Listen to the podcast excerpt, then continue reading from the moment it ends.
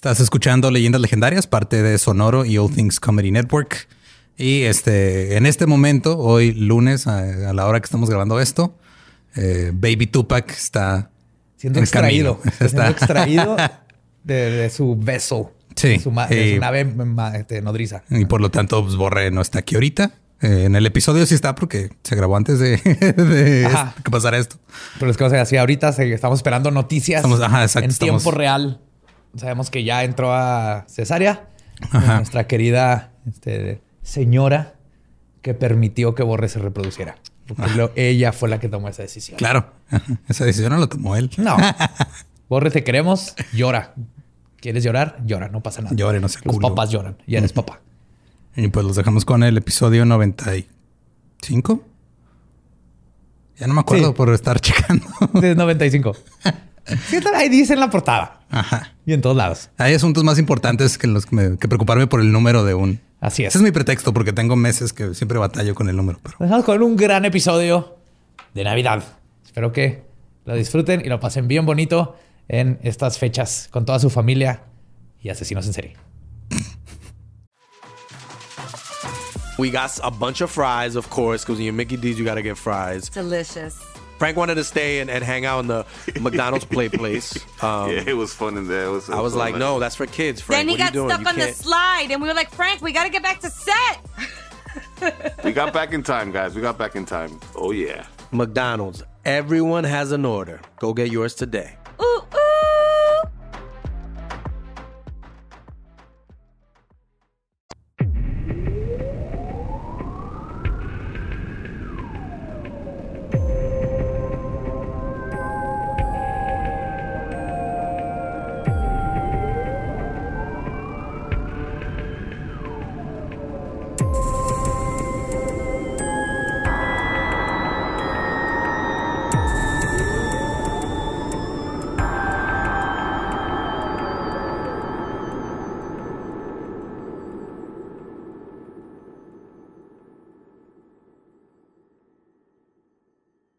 Bienvenidos a Leyendas Legendarias, el podcast en donde cada semana yo, José Antonio Badía, le contaré a Eduardo Espinosa y a Mario Capistrán casos de crimen real, fenómenos paranormales o eventos históricos tan peculiares, notorios y fantásticos que se ganaron el título de Leyendas Legendarias. Y estamos de nuevo en un miércoles macabroso.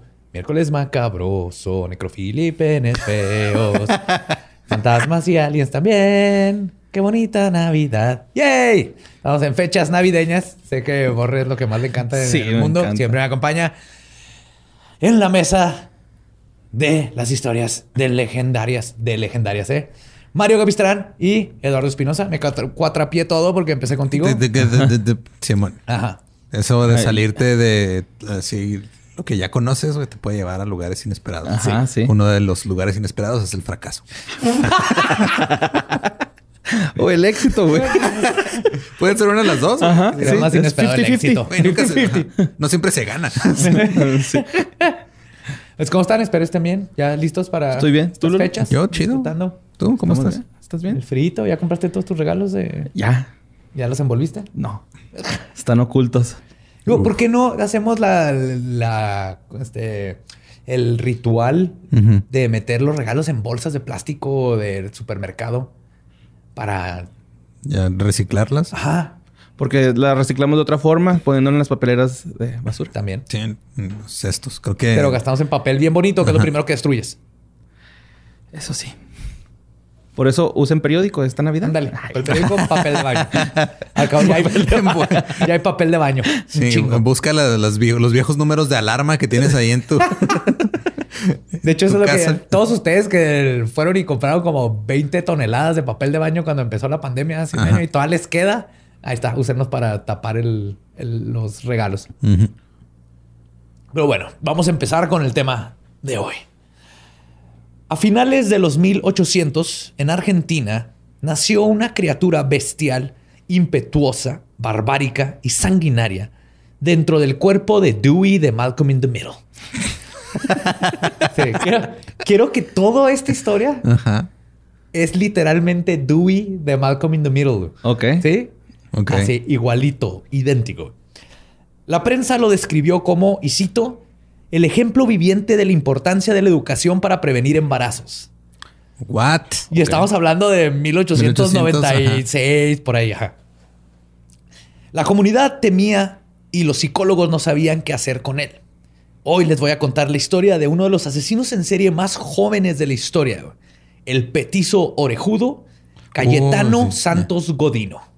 El petizo orejudo, sí lo han pedido bastante. Sí, Cayetano. Hasta- Cayetano. Es argentino. Es argentino, che. Che. ¡Nene! Argentino. Sí, hoy este voy a tratar de no imitar el acento argentino porque no me sale para ni el verga. Borre, borre dos, tres. Sí, Borre, Borre va a ser mi backup. Ok. ¡Nene! Lo- lo- ¡Alfajor! ¡Maradona! Ay, ay, no, no salió nada argentino. Nada, güey, no. Le brinco al italiano, yo, se me va por el tonito. Que de ahí viene, pero no me sale. Entonces, es mi forma de respetar la cultura argentina. no. Yo también lo respeto, pero pues a mí me sale poquito. ¿no? Sí, te sale mejor. Es Así sí falta te de sale. respeto. Ajá.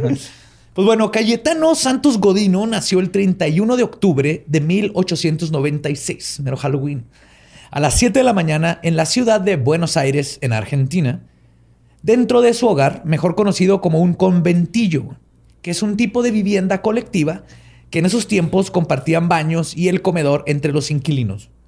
Son, Era un co-living. sí, es, es tipo Infonavit. Este- Es una vecindad, pero ahora ya, ya no es co-living ahora, güey. Ajá. ya. Antes se- le dicen conventillos. Todavía existen y es conventillo no nomás en, en Argentina, en varios este, lugares de Sudamérica. le dicen Casa de huéspedes, ¿no? Se llama en México. No sé. Donde No, hay áreas compartidas, así como el baño, el comedor. Sí, pero antes estos eran lugares de donde vivían familias. Mm. Y Sí, obviamente pues mi abuela de allá en México vivía en una, pues era como una vecindad, güey. como una vecindad, ajá. Irónicamente, este barrio se encontraba en las áreas conocidas como Parques Patricios, Villa Soldati y el Bajo Flores, que era una zona semipoblada donde vivía gente de muy bajos recursos a un lado de las lujosas construcciones de la gente más pudiente de Argentina que usaba esta zona para ir de weekend. Claro, pues ibas y ya tenías ahí mano de obra si la necesitabas, güey.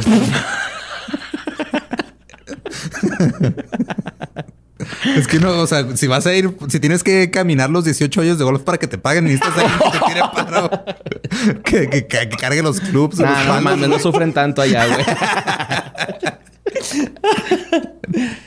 Su madre era Lucía Rufo, una ama de casa, y su padre era Fiore Godino.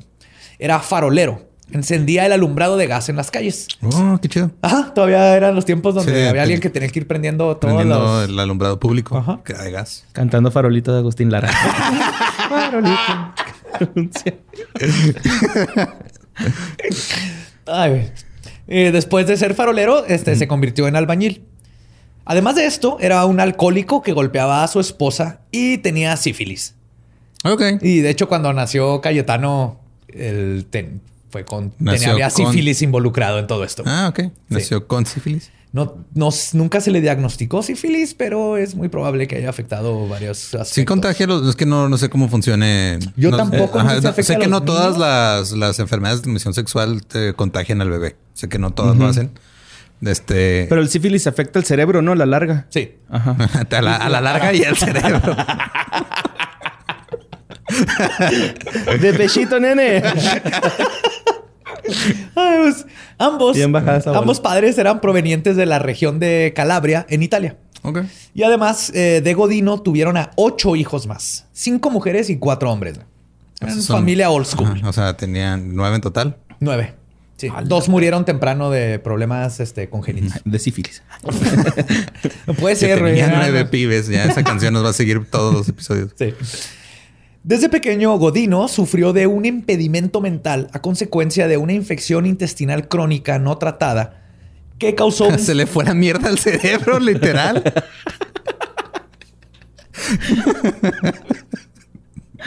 Tenía pedos mentales.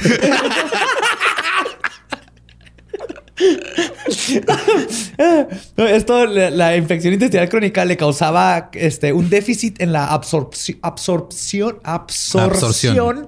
de nutrientes a nivel intestinal. Y no era tanto, o sea, obviamente les valía verga a los papás y todo eso, pero de todas maneras eran tiempos pre-antibióticos.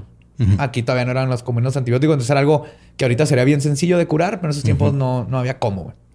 Aún así, Esto le afectó su desarrollo mental y físico.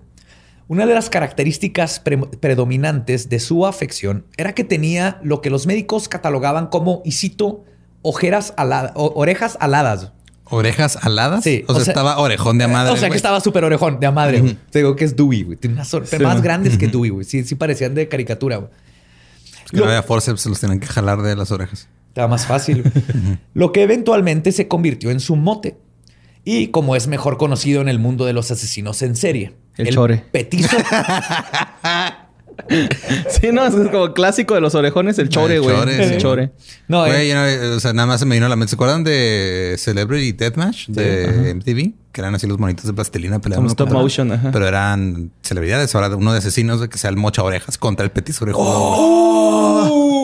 Sí sabes que ya la cagaste y para el próximo desmuerto nos van a exigir que Verga. haya stop motion de plastilina. Oh, ¿Qué reto? Arre. bien, vergas. Arre. Entonces, eh, no, pero como le pusieron, es el petizo orejudo, que se traduce del argentino al español como el enano orejón. Ok. O O sea, petizo es, es enano. Petizo es enano. petizo es enano. Ajá. O el que me encantó, como le dicen en inglés, the big eared midget. Wow. Ok. Porque eso, eso se traduce. O como yo le digo, Dewey. Pues. Su impedimento mental, aunado a una madre ausente y un padre abusivo, causaron que Godino siempre tuviera problemas en la escuela. Fue expulsado de todas las instituciones en donde lo metieron a causa de esto. Esto irritaba a sus padres que reaccionaban ignorándolo o golpeándolo. Godino reaccionó a todo esto, convirtiéndose en un verdadero niño problema. Desde pequeño comenzó a mostrar uno de los principales indicios de psicopatía de un asesino en serie, la tortura y asesinato de animales. Pero a diferencia de muchos asesinos en serie, esta fase, esta fase rápidamente se movió a lastimar a personas. Ves que siempre tienen un periodo de, Sí, que niños, se- de se fantasía. tarda, ¿no? Empiezan como- tarda un chingo ajá. y siempre ya es, eh, si mucho en la adolescencia, pero es más común que ya como a los 20 años por ahí matan a su primer víctima. Ajá. El petizo no. En chinga. A sus siete años golpeó severamente a Miguel de Apoli, de solo dos años, y luego lo aventó en una zanja llena de espinos. Ah, cabrón. Dos oficiales vieron el altercado y los llevaron a la delegación, donde sus madres los recogieron y el asunto fue olvidado. Ah, niños siendo niños. Ajá. Pero Miguelito, bien. Mickey. Sí, sobrevivió. Arre. Pero sí lo golpeó bien culero. güey. O sea, no- Los ol- el final de los olvidados, ¿no? La verga, puto. No, no fue una pelea callejera. Es un niño de dos años, güey. No es, que, es que me lo hizo de pedo este cabrón. No, no, no. Lo agarró pues, así con saña, lo agarró a putas de la nada y lo aventó en una zanja llena de plantas espinosas. güey. Ok.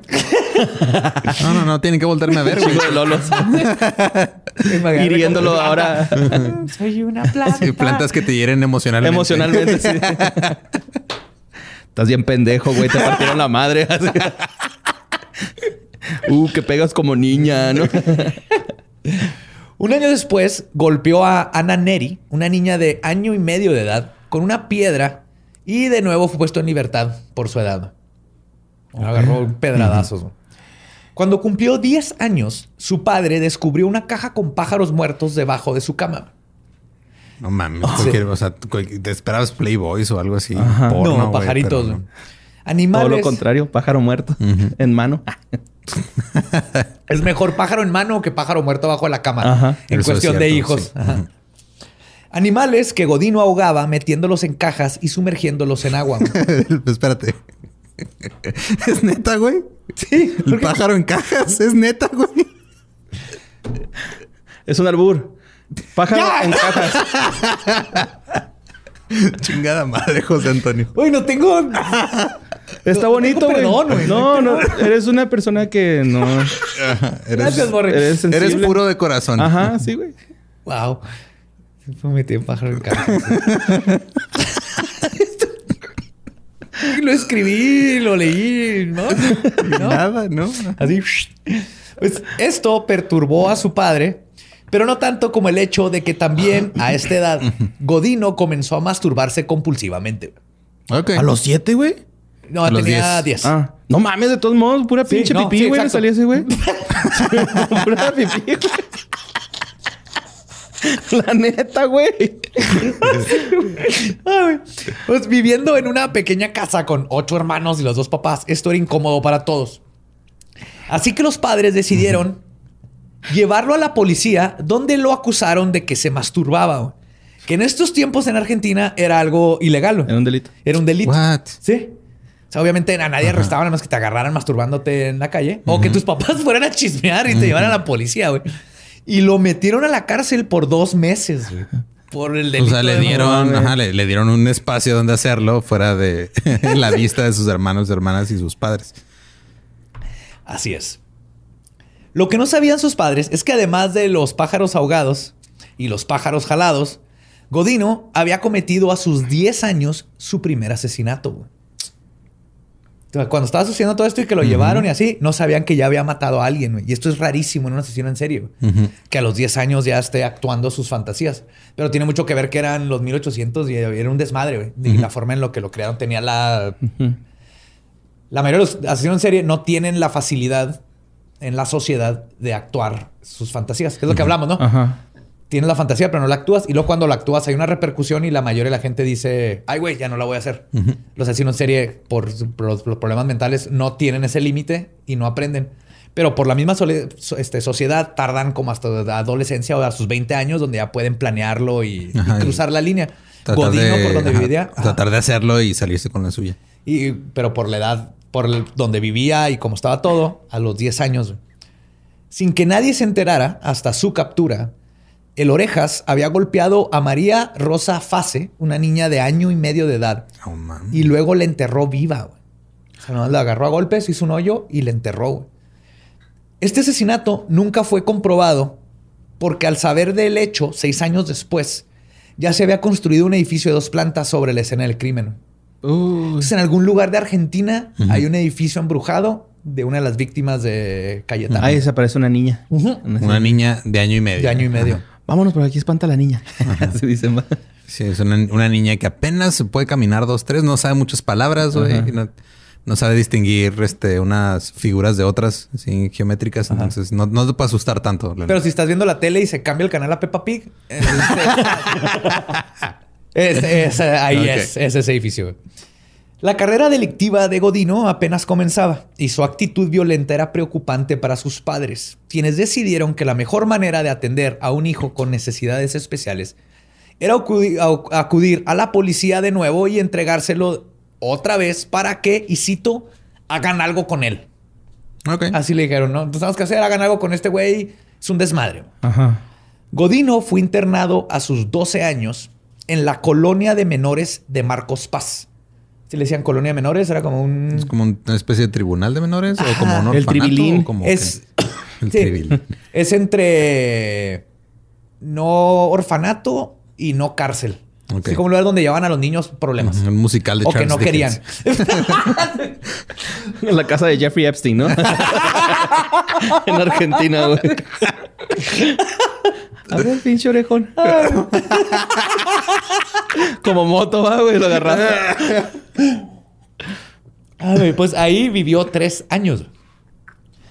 En este lugar de menores, güey, aprendió a medio leer y a medio escribir.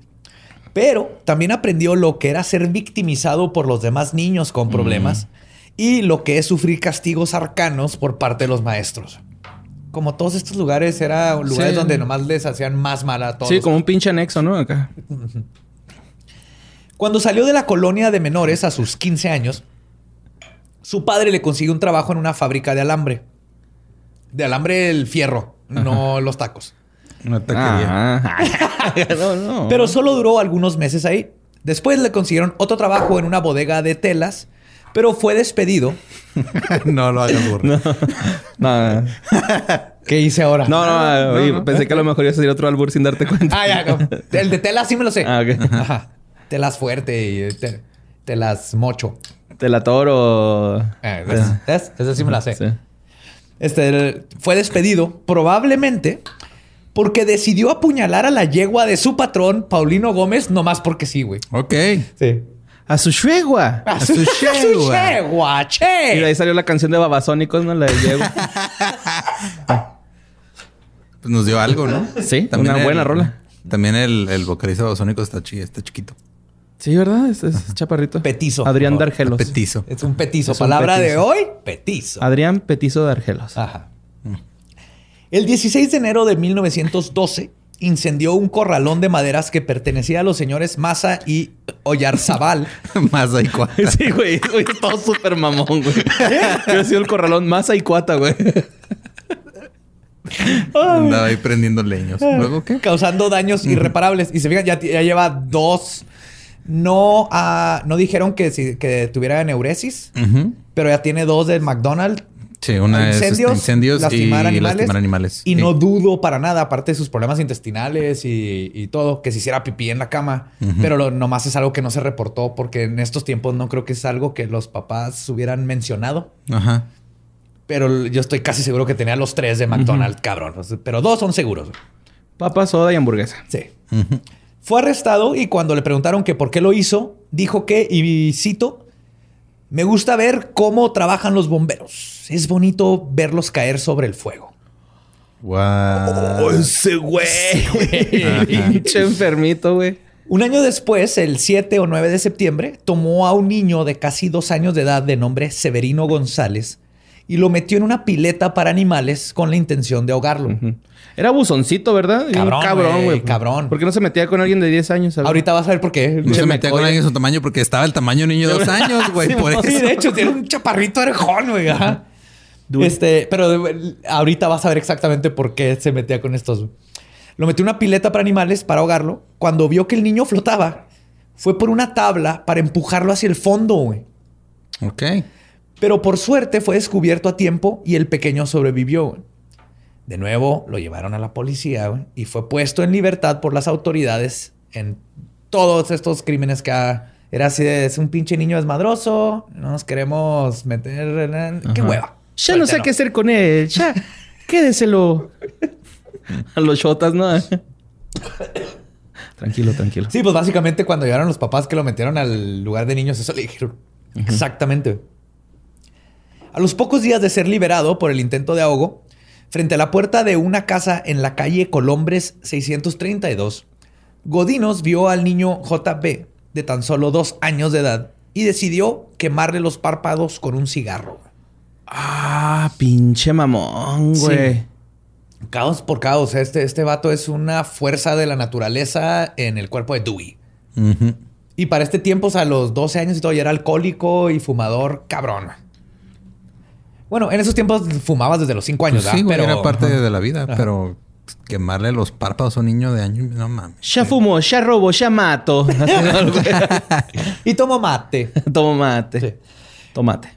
Para este tiempo, Godino vivía casi todos los días en la calle.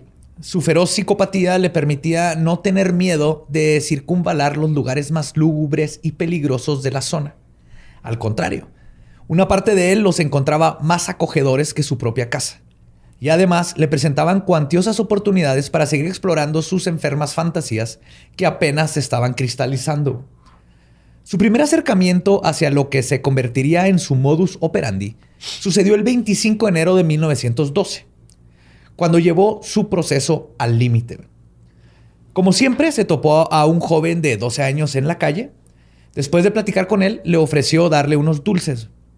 Esto se convirtió en su modus operandi de Godino, entruchar jóvenes o niños o niñas, y gracias a su apariencia de Dewey, no batallaba en lograr su objetivo, güey. Nadie sospechaba de él, güey. Lo vean un chaparrito orejón que no te puede hacer mal, güey. Ajá.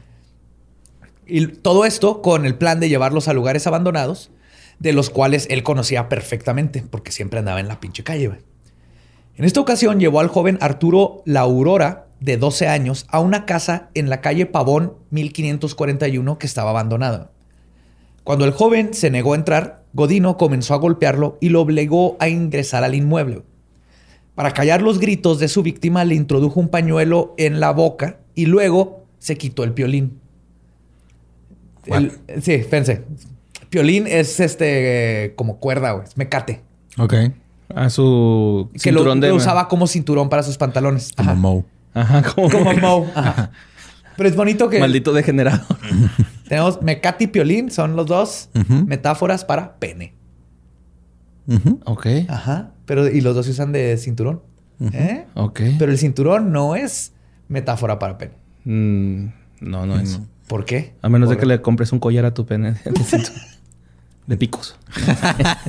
Como de bulldog, así o algo así. Ah, güey. Entonces se quitó el, eh, se quitó el piolín que usaba como cinturón para sus pantalones y comenzó a ahorcar a su víctima, amarrándoselo en el cuello. Después de esto, lo desnudó y abusó sexualmente del cuerpo. Lo cual fue confirmado en el examen post-mortem, donde el médico forense Francisco de Veiga Encontramos más de un mecate oficial. hubo, un, meca- hubo un mecate en el cuello y un mecate en el culo. Eso es seguro. Y un mecate muerto. Ay, pero... Hay piolines por todos lados. Piolines por todos lados. Eh, el forense Francisco de Veiga apuntó, y cito, desfloración rectal. Desfloración rectal. Es la forma en que decían antes violación. Se llama The Veiga, güey, ¿no? De Veiga. sí. The Veiga Goda. Después, después del asesinato, fue al patio de la casa donde encontró una rama de higuera con la cual comenzó a golpear al cadáver ya muerto por un tiempo antes de dejar la escena del crimen. O sea, Ya déjalo, ya está muerto, pero versión sad. Ajá. Ahorita vamos a llegar a esto, pero sí, el, el- todo lo que busca Godino es causar dolor, güey.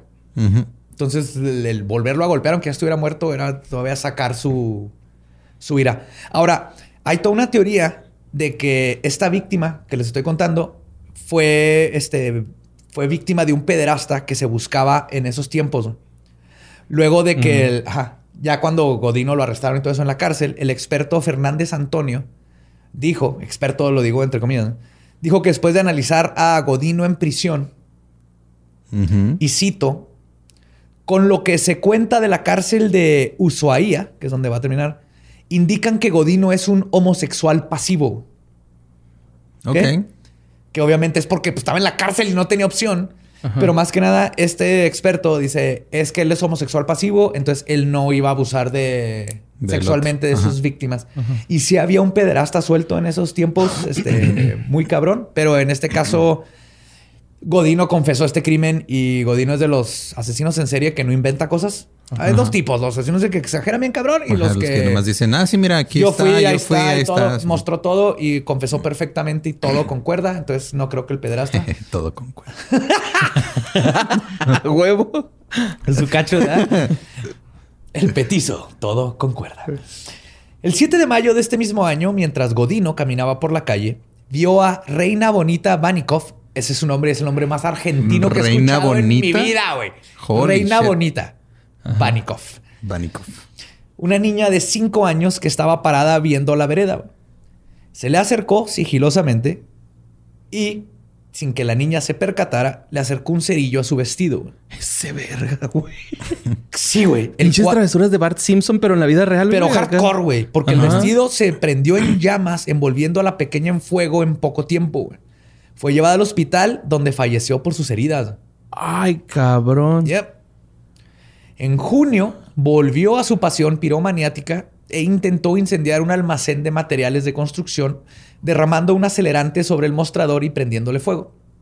Por suerte, fue sorprendido cuando apenas comenzaba su crimen. Por mala suerte para el mundo, los dueños del lugar solo lo obligaron a apagar el fuego y lo dejaron ir.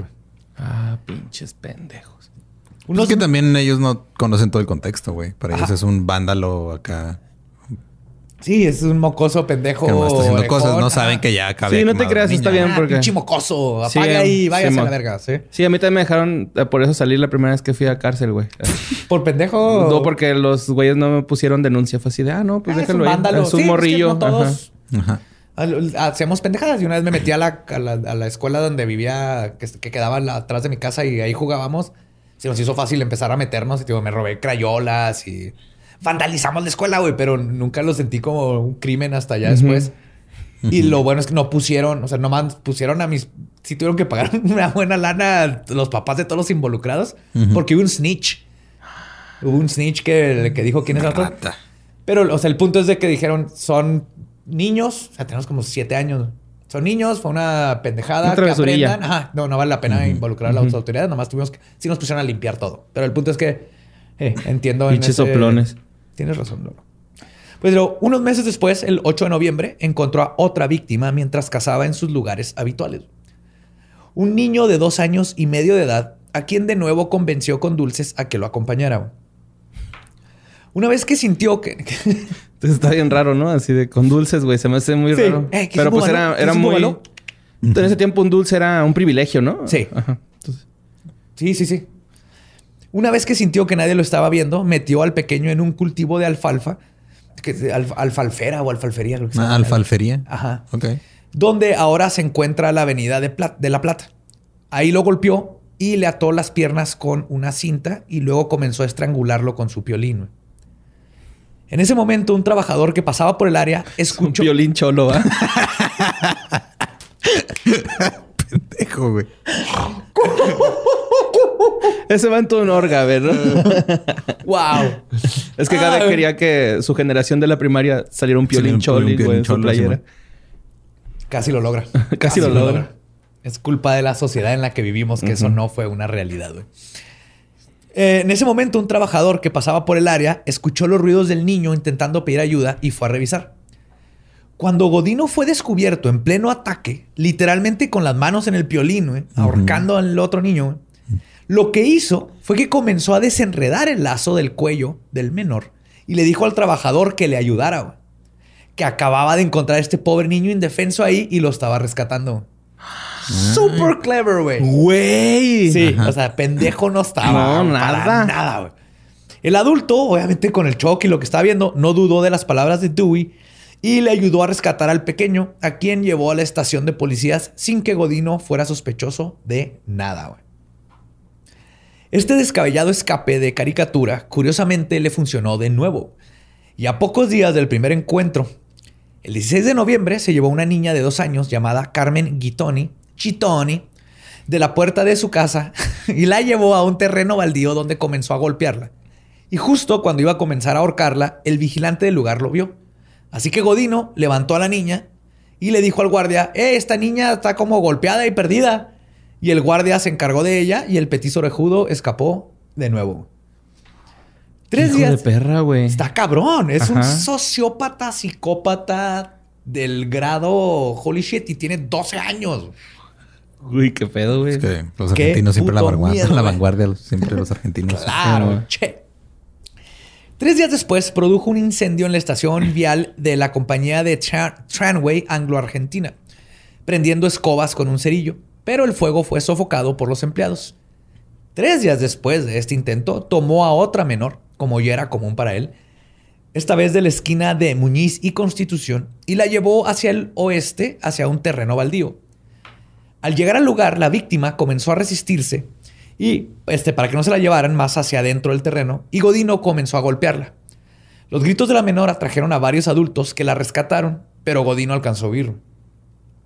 Al fracasar en su intento, no tardó mucho más en intentar de nuevo, y el día 21 entró a un lugar de ventas de maderas y le prendió fuego de nuevo, y el incendio, por suerte, fue sofocado por empleados. Este vato lo trataba de matar y si no podía iba y quemaba, güey. Lo que quería era ver desastre y caos y dolor y muerte, güey. Lo ya que la comunidad estaba atenta, ¿no, güey? Estaba trucha. Pues hasta cierto punto sí. Ajá. O bueno, que, que era más casualidad, ¿no? Que, que Sí, otra cosa, pero, misma- pero no lo dejaban pasar, vaya. creo que, es a lo ya, que me ya refiero. no es casualidad cuando, cuando a cada ratito lo atrapaban. Ajá. Entonces de que sí la comunidad estaba mucho más pendiente de todo. Bueno, fuera de... No estaban pendientes de niños con problemas, descuidados, con papás golpeadores y ese tipo de cosas, ¿verdad? Pero... Ah, no, eso es pedo del Estado. está-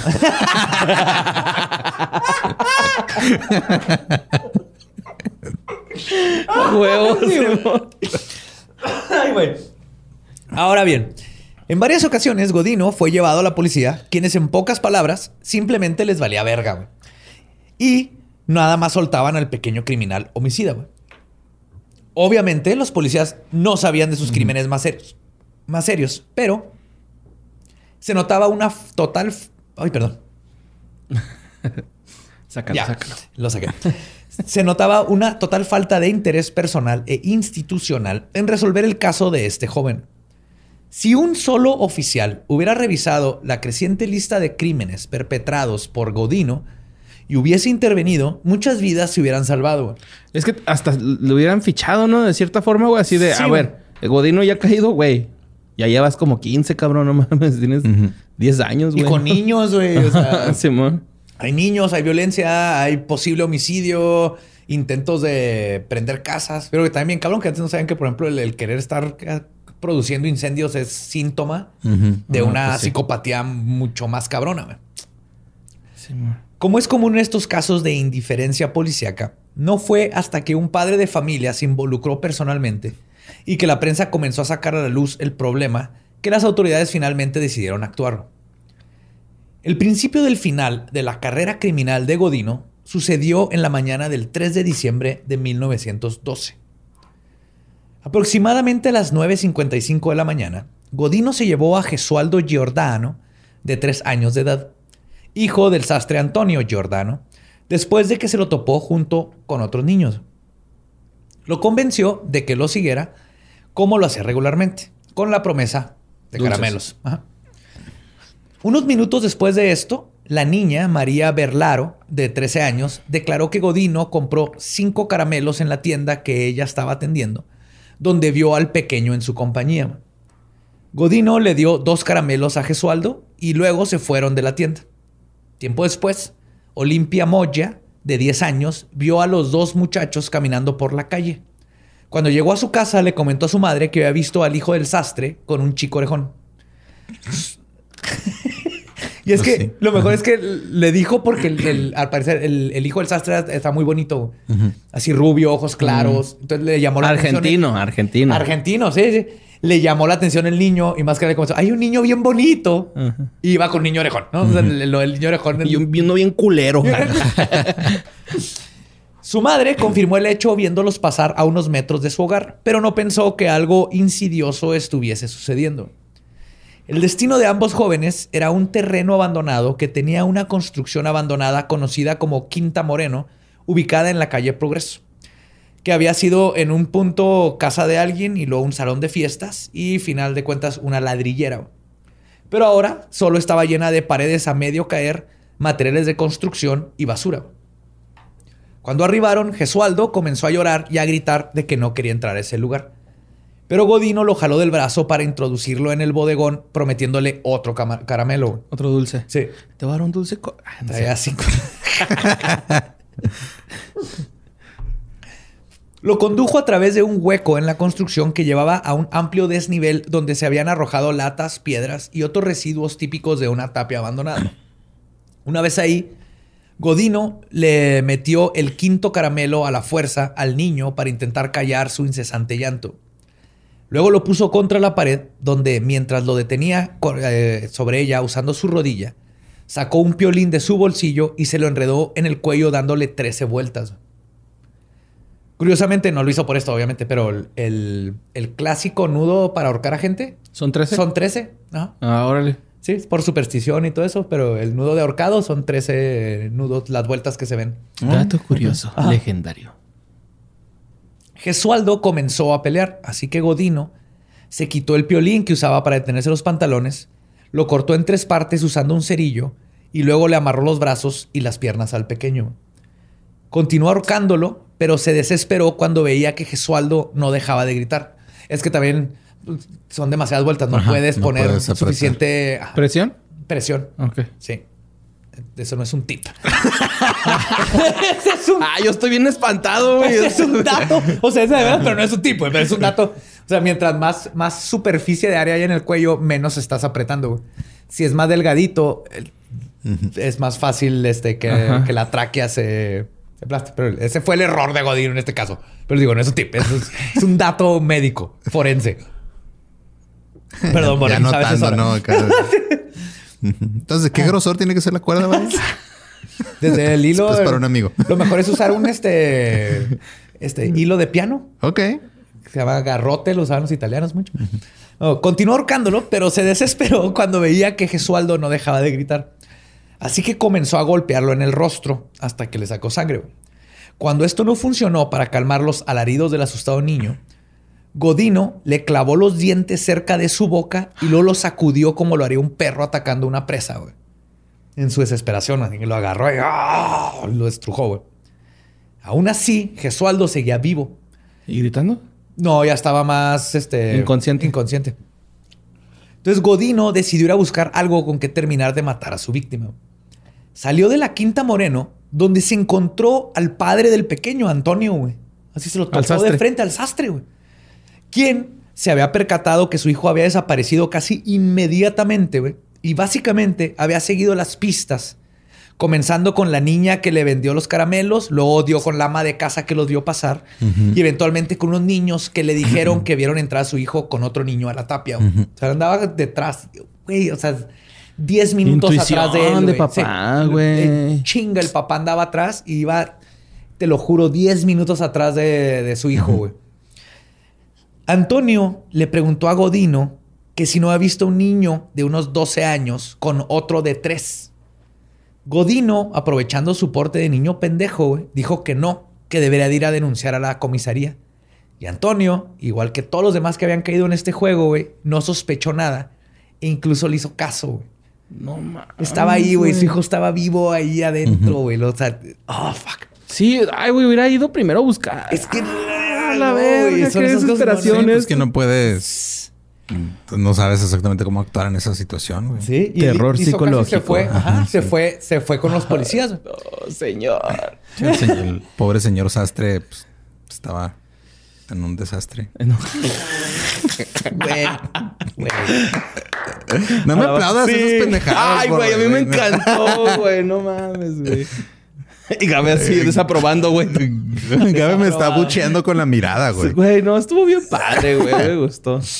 Ay, güey. Pues en lo que el sastre ponía su, la, la denuncia, Lo que arregló el desastre. de- en lo que el sastre arreglaba el desastre, Godino consiguió un clavo de 10 centímetros y regresó a la escena del crimen.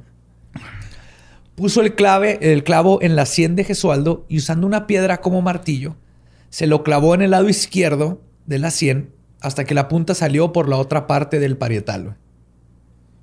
Ay, cabrón. Sí. Cuando terminó su obra, cubrió el cuerpo del niño con una lámina.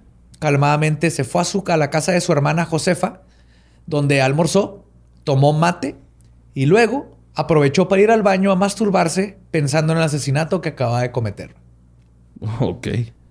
Sí, era, era su. pues, Como otros asesinos en serie, güey. Era lo, lo sexual. Pensando en cómo se lo clavó ahorita.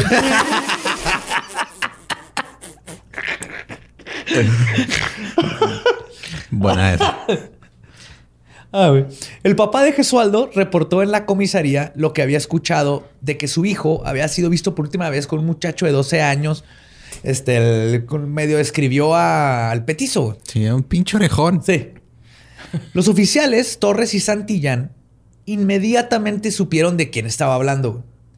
Resulta que el subcomisionario, subcomisario Miguel Peire, de la Dirección de Investigación de la Comisaría 34A, que es la que cuidaba ese- esa área, les había dicho a varios agentes, y especialmente estos dos, que vigilaran secretamente a Godino. Porque él como que dijo, este niño ha andado aquí... Haciendo un cagadero. Ah, trae, trae unos pedos, ¿no? Pedos mentales. Ya habíamos establecido Sí. eso antes. Sí. Y los oficiales habían visto al petizo orejudo entreteniéndose, quitándole la cabeza a unos patitos, güey, que estaban enfrente de su casa. Así en un charquito, güey. Estaban los patitos, güey. Y les quitaba la cabeza. Los agarraba uno por uno, güey, con la mano, le daba vuelta, le retorcía hasta que arrancaba la cabeza. La cabeza la aventaba al agua y los cuerpos los iba Pendejo. aventando a un lado del Tenía que ser un collar, güey. Eso es obvio, güey. Si tienes una cabeza de patos, es un collar, güey. Él iba haciendo esta, esta cosa, güey. Sí, güey, o sea, nomás digo, si fueran gansos sería poético, güey, pero sí, pero No, son, son patitos. patitos. sí, la masturbación. Ajá. Y todo esto lo estaba haciendo a un costado de su madre, güey. Quien así como que le decía, no hagas eso. Y él, vete a la verga. Y, la madre, la mamá nunca hizo nada, güey. Qué pendeja, güey. Para que te des... Sí, es el madre ausente y padre abusivo. Siempre es una combinación de estas cosas que crean estos psicópatas. Pero los oficiales estaban viendo eso y dijeron, este güey es un hijo de su puta madre, güey. Y en esta ocasión, los oficiales, cuando lo vieron, sabían que este niño no estaba bien. Pero lo que estaba haciendo, tristemente, no era un crimen. Aún así, en cuanto supieron del secuestro y desaparición del pequeño de tres años, inmediatamente pensaron en Godino. Antonio regresó a la quinta después de interponer su denuncia y ahora sí ingresó en ella. Dentro y debajo de la lámina encontró a su pequeño hijo ya sin vida. Todo lo encontró eh, tibio. O sea, te digo que iba minutos detrás de este de la pista de su hijo, güey. Si no se lo hubiera topado, a lo mejor sí lo encontraba al pinche... Tal vez se hubiera metido. O sea, sí, si el, este güey no le hubiera dicho que fuera a hacer el reporte, tal Ay, vez se güey, hubiera sí lo metido, mató bien recio, güey. Bien feo. Horrible, güey. Mientras tanto, los oficiales entrevistaron a los testigos y con esas declaraciones consiguieron una orden de arresto con el juez en turno, este, el doctor Oro, quien dicta- dictaminó que Godino debía ser arrestado, y cito, por ser el menor que en el día de ayer, alrededor de las 10 antes meridiano, acompañaba al menor Gesualdo Giordano en Giordano, en el momento de comprar caramelos en el almacén de la esquina Jujuy y Progreso, así como también por haberse visto después en las calles Progreso y Catamarca por los menores Ventura, Torres y Francisco Peluso y la señora de Moglia. Y soltaron la orden de aprehensión. güey. Qué bueno. Godino fue detenido el 4 de diciembre por la tarde en su domicilio en la calle General Urquiza. Lo encontraron tranquilamente tomando mate en el, en el patio central y fue arrestado sin oponer resistencia. En su bolsillo, la policía encontró un recorte del diario La Prensa que tenía el reporte del asesinato de los niños, de varios niños. Ah, Era como su estampita de álbum Panini, ¿no? sí, güey. sí. Se enteraron que como Godino no sabía leer muy bien, se los daba a sus amigos para que se los leyeran. güey. Ok. Era como su forma, Ah. era su playboy, güey. Toma, léeme sobre esto y le leían de los asesinatos que han sucedido. güey. Y en la comisaría inmediatamente confesó el crimen. ¿Tenía amigos? Pues tenía conocidos de la colonia, güey. Como todos, eran así los niños del barrio y se juntaban. Nadie les caía bien el petizo y lo trataban Sí, bien y le hacían ya bullying. Estaban las otras mamás diciendo, ah, metan, escojan a la orejona que jueguen, no sean culos. De esos de que dices, qué bueno que lo conocí como amigo y no como enemigo. Un saludo a mi compa el Frost. La neta, güey. Mira, de Israel Adrián, nuestro Jeffrey Dahmer, no vamos a estar hablando aquí, güey. Y en la comisaría inmediatamente confesó el crimen, güey. Y no solo por el que estaba siendo acusado, sino que comenzó a dictarles toda su bibliografía asesina, comenzando con el atentado contra Miguel de Apoli. Se dijo, ah, sí, yo lo maté. También este, traté de ahogar a este niño y aventé este en las espinas. O sea, Todo, güey. Él Eh, sac- Soltó la pues es sopa. que no tiene ese... ¿Filtro? Ya, ya atrapado, ya no tiene el filtro, güey. O sea, tiene el filtro de saber que lo que está haciendo estaba mal, por eso no lo atrapaban. Pero ya agarrado fue así de, sí, maté a este. No tiene el filtro de sentirse mal de contarlo, güey. Ok. Con esta confesión, la policía se enteró que Godino había sido procesado por tentativa de estrangulamiento del menor Roberto Carmelo Russo.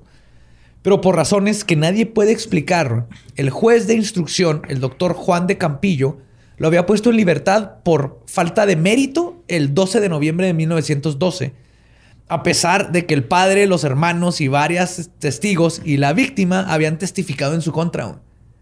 Ah, O cabrón. sea, el mismo el niño Ajá. de dos años dijo, sí, el orejón, pues con en sus, en- como pudo, el papá, los hermanos, todos. Y entonces el juez fue así que, nah, no hay mérito, suelten, no saben qué, me da hueva Niños este siempre caso". serán niños.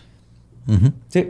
Boys will be boys. Haber sido un pedo así, güey. Sí, güey. Es un pedo de ese bien machista de los niños son niños y juegan duro y aguante. No Sí. lo había pensado. Esto a su vez sacó a la luz que dentro de la fuerza policíaca, los dos oficiales que vigilaban a Godino, ¿se acuerdan los que les dije? No eran los únicos que sabían de la bestia orejona que acechaba las calles. Sí, sí, da risa que la un bestia- pinche la Dewey, güey. Acuérdense que este tiempo es Dewey, güey. Toda la fuerza policíaca de ahí del sector había advertido a sus propios hijos y familiares de que se cuidaran del petizo orejudo. güey.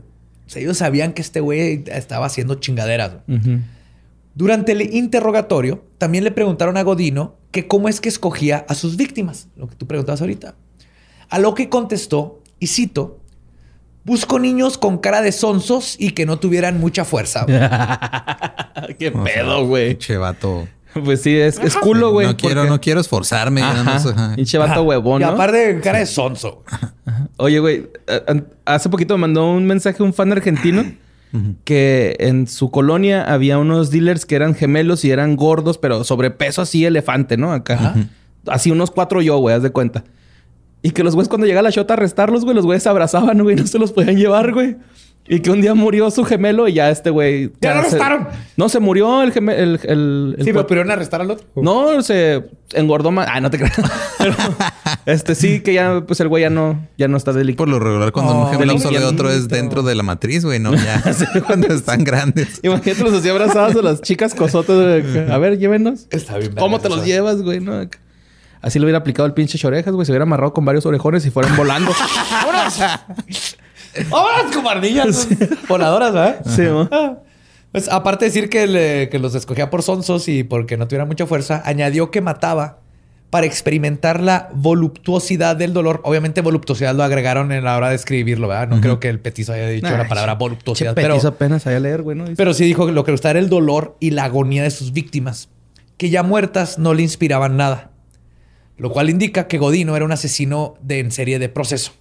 Lo, que le, lo que le excitaba era partirles la madre hasta que se murieran. Por eso luego que estaban muertos a veces les trataba de golpear como para a ver si sacaba algo más. Ajá, pero ver, rápidamente se aburría. Y luego ya nomás pues se masturbaba después recordando, pero luego tenía que volver a, a lo mismo. Pero no le importaba nada más que, el, el- que, do- que les doliera. güey. Ujú. Al día siguiente de su confesión, lo llevaron a la morgue para identificar a su víctima. Godino accedió. No sé por qué hacen. Güey, son estas pendejadas de Latinoamérica. Eso de, de ponerte frente a frente el- todo el careo y esas pendejadas.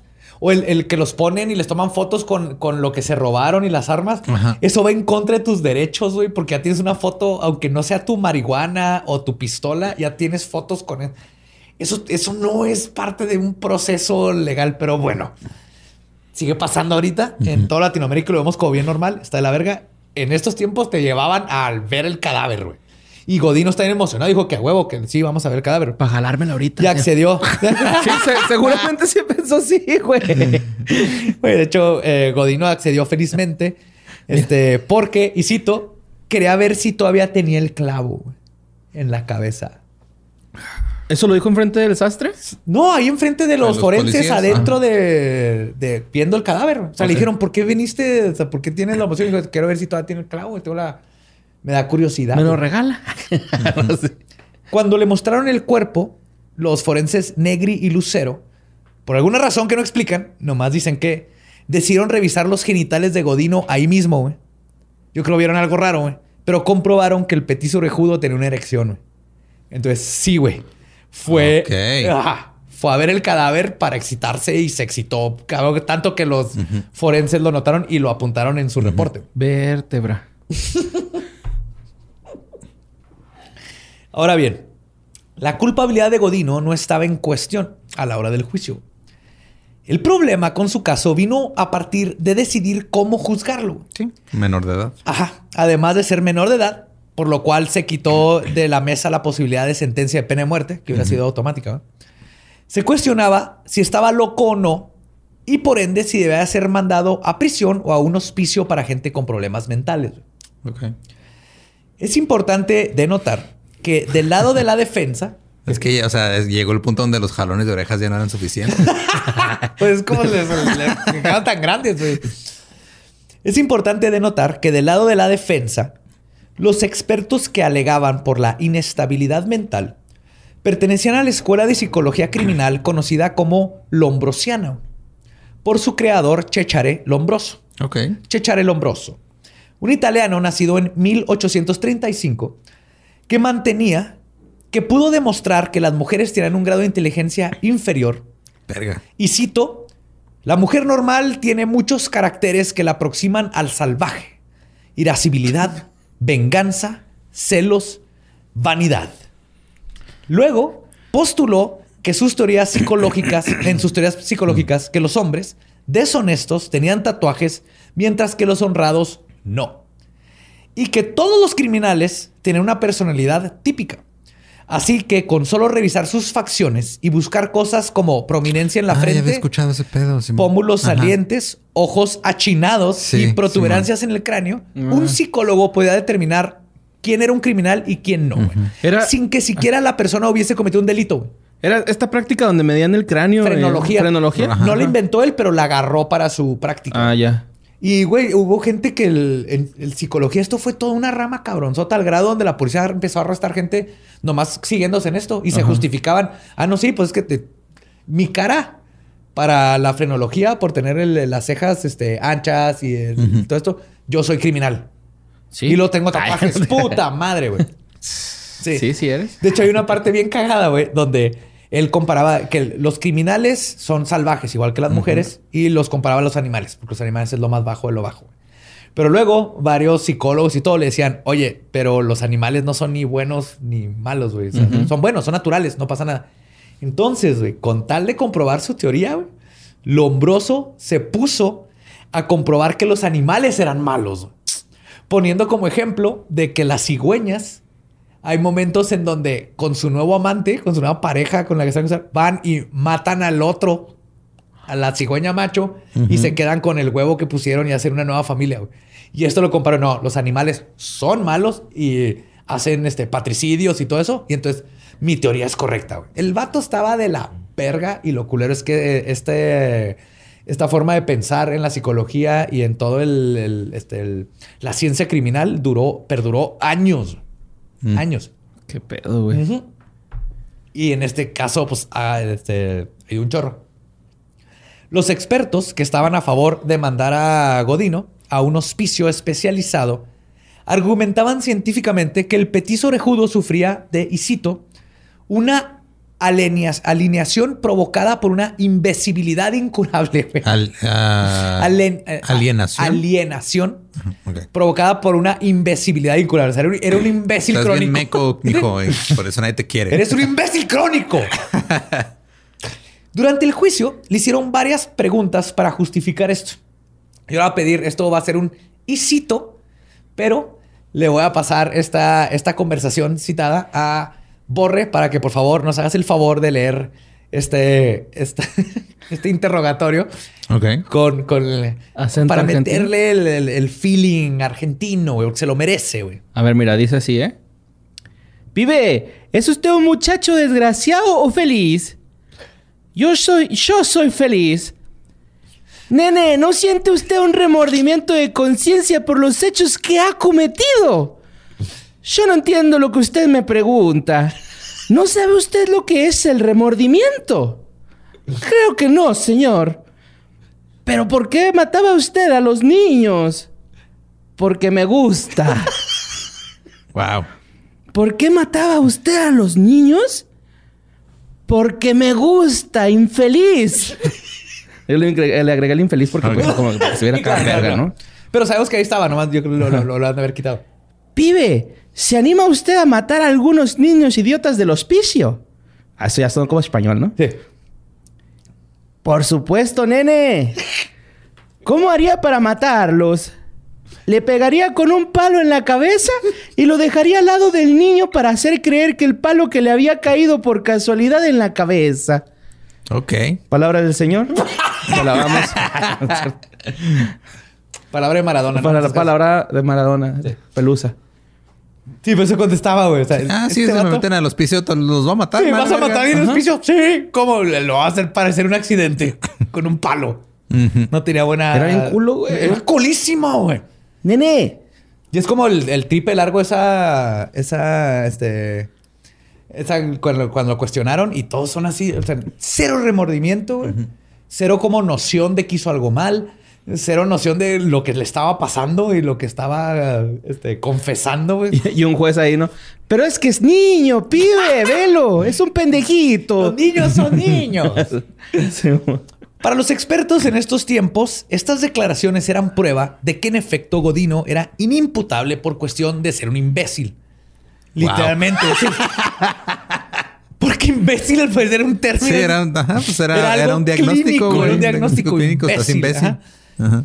Pero ahora sabemos que dentro de estas respuestas, Godino muestra los factores claves que se buscan para saber si un asesino en serie es o no responsable de sus actos.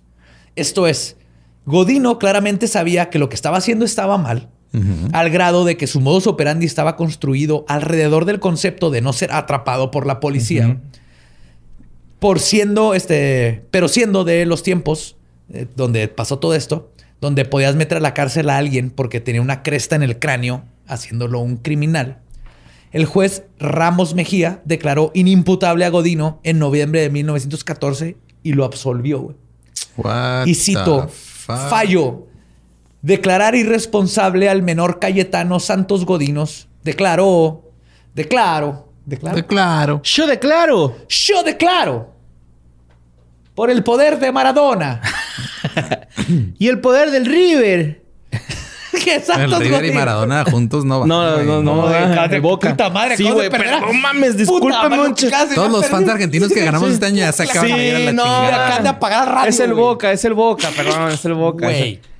Eh, digo, Estoy este, tomando, estoy tomando.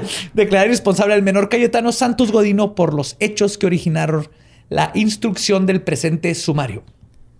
Por habérsele encontrado en estado de alinea- alienación mental, según la opinión uniforme de los peritos, siendo peligroso en grado extremo mantenerlo en el hospicio de la Merced Pabellón Lucio Méndez.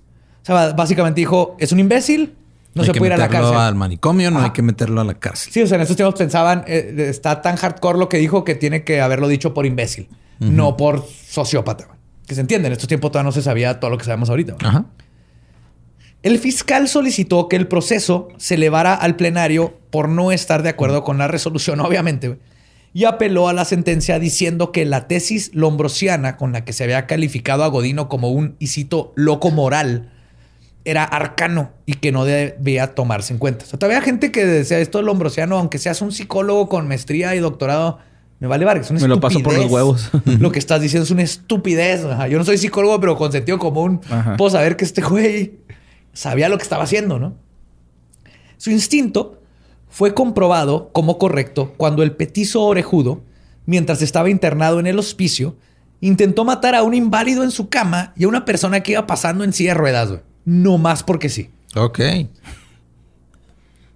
Fue un whoopsie. ¿Por qué? no más, güey. Porque este güey ve a alguien indefenso y lo Y quería que- matar. Quería matar. Más bien quería matar y nomás atacaba a alguien indefenso porque el No quería el más batallar. fácil, no quería Y borrar, eh, eh, dispararle a carros con su rayo láser. Me trabé bien culero, güey. Ay. A pesar de esto, la defensa alegaba que, y cito, el imputado es un imbécil totalmente irresponsable, revistiendo su ali- alienación mental, la forma de locura moral, con el agravam- agravante de sadismo y siendo además un degenerado congénito a quien le corresponde el hospicio y no la cárcel. What? sí. La defensa siguió con este. Con este güey tiene que estar en un hospicio. Finalmente, la Cámara de Apelaciones estuvo de acuerdo con el fiscal y el 12 de noviembre de 1915 lo sentenciaron a prisión por tiempo indeterminado. O sea, agarraron ni las- siquiera fue cadena perpetua, fue. Tú vas a estar ahí, no sabemos hasta cuánto, güey. quién sabe cuándo, güey. Como cuando te meten a un manicomio, que es como que pues, indeterminado hasta que te mejores, pero acá fue a la cárcel hasta que, ah, no sé, Puede hasta ser mañana, tiempo. puede ser en 100 años, perro. Hasta me vale verga cuando Ajá, va a estar sí. Fue trasladado a la cárcel de Las Heras y luego a la cárcel de Ushuaia o Ushuaia, no sé cómo se pronuncia, pero es USH. No sé si Ushuaia. ¿Quién sabe? No, tengo Ya los, los de Argentina, por favor, díganos cómo se pronuncia. Perdónenme por lo Ushuaia. esa madre del River, güey. Neta. No, güey, ya no hay ya la- no, no mames, güey. Neta, me siento bien mal, Ya la güey. cagaste. O sea, no sabemos que lo hiciste no con esa intención, No pero. mames, güey. Es que ya es va. religión, cabrón. Sí, sí, sí. Pero a lo mejor ganamos fans de lo- del River, güey, también. Los ocho, güey, es eso, sí, no Es- la ciudad está dividida ahí, güey. Ey. River, Boca. Este, pues la, la cárcel de Ushuaia, U- Ushuaia, Ushuaia, es conocida como la prisión del fin del mundo, güey. Que era equivalente a una prisión rusa en Siberia. O sea, era lo peor de lo peor, güey. Su sentencia final del- del petizo fue de ser responsable de cuatro homicidios, siete tentativas de homicidios frustrados por las circunstancias Ok. Y siete incendios intencionales. Oh, la verga. Sí, güey. A los pinche Pinche 16 pirómano. años, güey. Tiene 16 años este cabrón. En prisión se le hizo otro examen psicológico donde se le clasificó como de, y cito, actitud humilde, fisionomía estúpida, Ya, ya llegó tu estudio, güey. Tú, estás, Oye, bien- Argentina, estás bien te amo, estúpido güey. de tu fisionomía. Te amo, Argentina, que te hagas ese término. Sí, eh, creo que es de regionalismo, ¿no? ¿Será? Pues, güey, esto es- Si no lo es, qué esto vergas, es güey. oficial, güey. Este es un doctor, un psicólogo. Ah, físicamente estúpido. Está estúpida su cara. O sea, clínicamente te pueden diagnosticar con ¿Cómo tener es? cara de estúpida, güey. Eso sí está bien perra. Fisionomía estúpida. Atención disminuida. Percepción disminuida. Memoria conservada. Excelente para recordar fechas y lugares. Inteligencia deficiente. Invisibilidad. No, invisibilidad. Imbecilidad. Imbecilidad. Ah, no, es, es Imbecilidad. imbecilidad. ajá. Ajá, Es. Imbecilidad, eso no, sí. Sí, imbecilidad. Eh, invisibilidad es un güey que es invisible, pero es muy imbécil para saber que es invisible.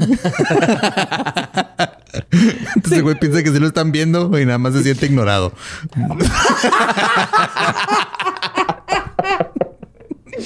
Oye, pero aquí lo ves que tenemos a psicólogos diciendo este vato tiene cara de estúpido y es un imbécil, güey. Y esto es, esto es ciencia. Ese es tu crimen, güey. Sí, tengo doctorado. Yo estudié doctorado para poder identificar imbéciles y estúpidos. Este güey es uno de esos. Definitivamente, güey. Ay, güey. Sugestionabilidad y automatismo. Picardía y picardía. What? Picardía, era, es, es un síntoma también. Era pera pícaro. Y esto me encanta. Sexualidad pederasta pasivo. güey. Ah, Ok. No sé si se refiere a que es. Pero era menor, ¿no? Sí. Pues sí.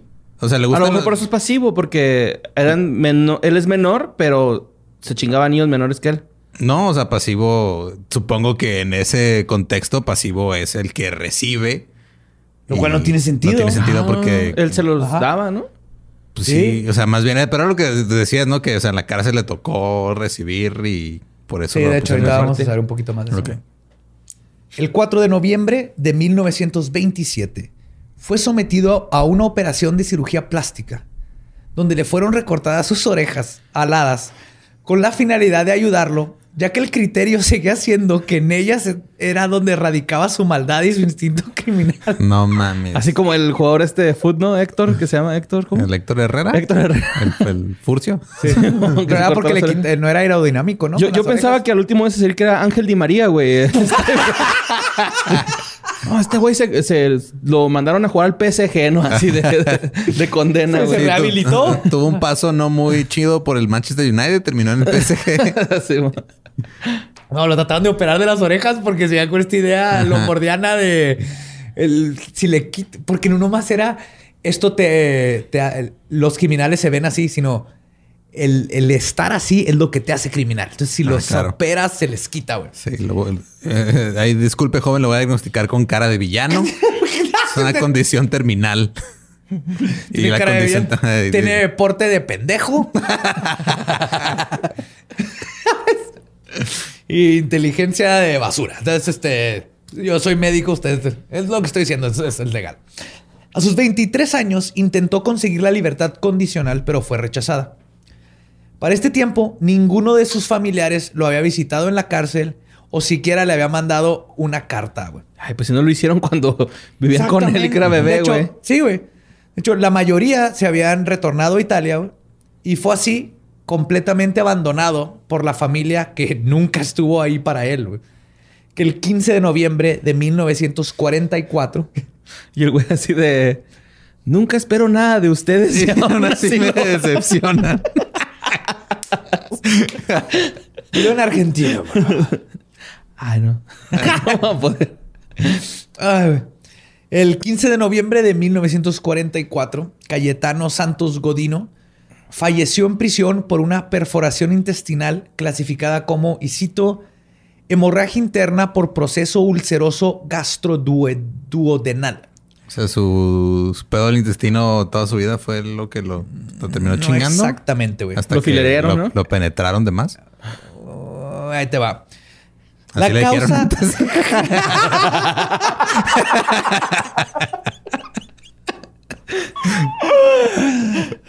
La causa de esto, eh, es- eh, se debate. Unas fuentes hablan de que lo mataron unos internos a golpes. O sea, no, no lo mataron a golpes, lo golpearon y esto Y se causó. murió. Ajá. Se le, le- le reventaron los intestinos. Después de que Godino mató a dos gatos dicen que uno pardo y uno negro, que eran mascotas de los prisioneros, eran los gatos de la cárcel. Y luego los aventó un asado, güey. O sea, los mató, llegó con ellos muertos y los aventó un asado. En lo que estaban cocinando los, los internos. Y se emputaron y lo agarraron a O putazos. sea, al asador los echaron. Los echaron. al Sí, sí. asado. ¡Al asado! ¡Che! No sé qué es el asado, güey. Puta madre, si te iban a matar antes por lo del boca, güey, ahora más. El asado, ¿te acuerdas cuando es la carne asada en Argentina? Sí, por eso, güey. Al asador. Los echaron al asador, te decía. y- pero es diferente. Luego hablamos. Es donde ponen un chingo de salchichas, güey. Y chuletitas acá Ajá, chidas, y Simón. Fuego. Está bien rico, se ve bien rico. Cuelgas de cadena. Ah, re, sí, re. sí, somos hermanos en carne. Ajá, sí, sí. Argentina, Sí, la hermanos neta. de carne. Hermanos Y de carne De suena- alfajor. Sí. De cajeta no, porque cajeta ya es otra cosa. Acá son dulce, allá es caca. Sí. El punto es que este, dicen que por eso lo golpearon. Y esto es mentira. No murió por eso. Sí mató a los dos gatos y sí los aventó al asado. Ok. Y sí le partieron la madre. Pero esto sucedió varios años antes de su muerte. güey. O sea, sí fue un culero que hizo esto. Pero no se murió por eso.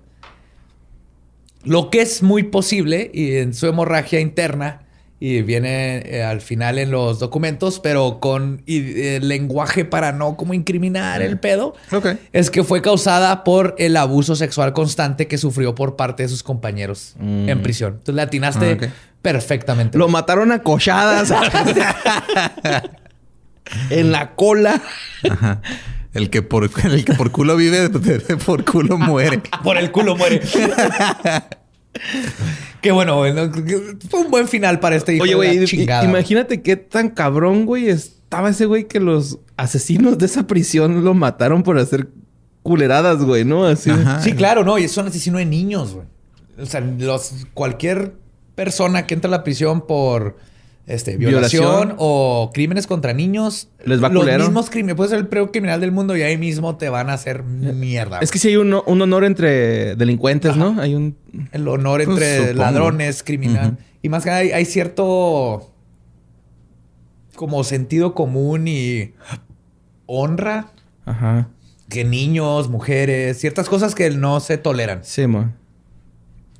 Pero eh, varios años después de su muerte, cuando se estaba removiendo el cementerio de la antigua prisión de Ushu, Ushuaia, Ujú. se toparon con que los huesos del petizo orejudo no estaban. Ok. Y cuenta la leyenda, o sea, el guardia del cementerio. Se lo comieron los gatos.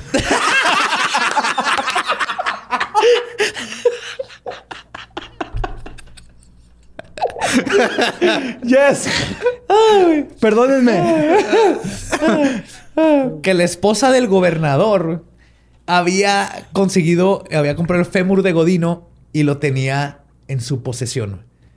What? Entonces, esto lo contó el guardia, ajá, y hasta ahorita no se sabe si es real o no.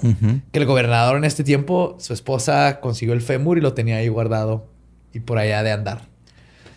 Y esa fue, así es como terminó el petizo orejudo, el hijo de la chingada, uno de los asesinos en serie más culeros y más jóvenes que el mundo jamás haya visto.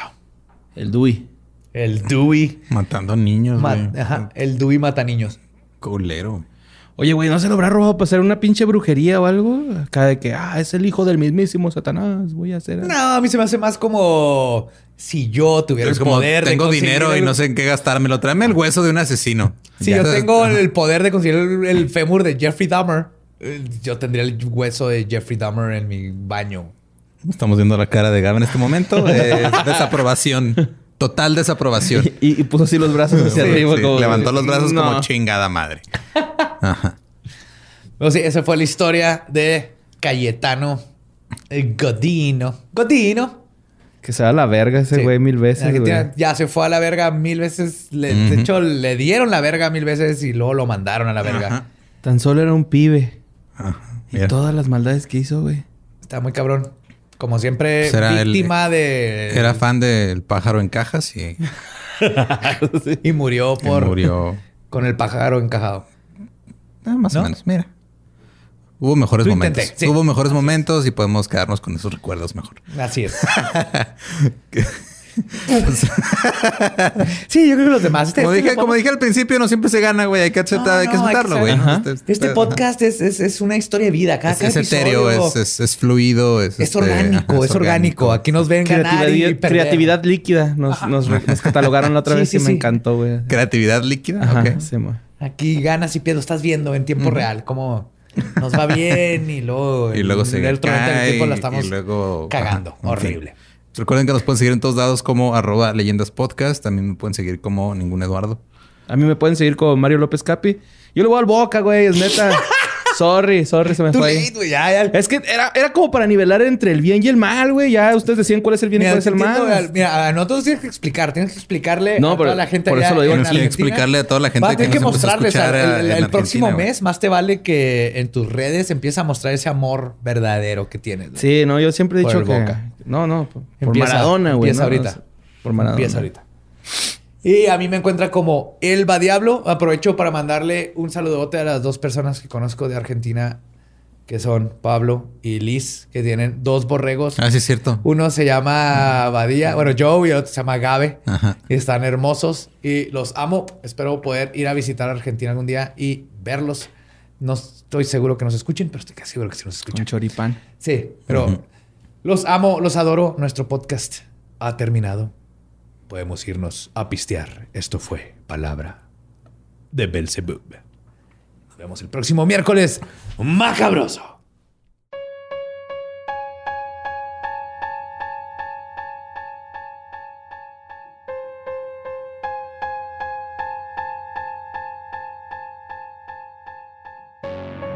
Y esa fue la historia del petizo orejudo.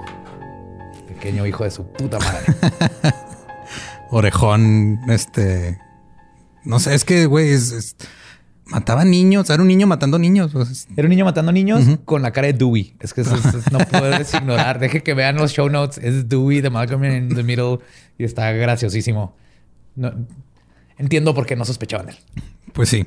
Y pues ahora no les queremos decir nada más que este, cuídense, crean en lo que crean, eh, hagan lo que hagan, o sea, las tradiciones que sean, las que tengan en su familia ustedes, pásenla bien, cuídense entre todos y este no se abracen, no, se- no, no se junten ni No compartan necesariamente el pavo. no compartan el pavo, hagan todo lo necesario por mantenerse seguros para que puedan pasar sus fiestas a gustos sin preocupaciones de cosas raras y viruses y eso. Exacto. Bueno, cosas raras. Va a salir el Krampus. Es así. No hay nada que nos pueda salvar de ellos. Feliz Yule. Feliz Navidad. Feliz todo lo que estén celebrando el día de mañana. Y cuídense para que el año nuevo lo puedan celebrar otra vez cuidándonos. Y ya nomás nos quedan seis meses. Ya llevamos ocho.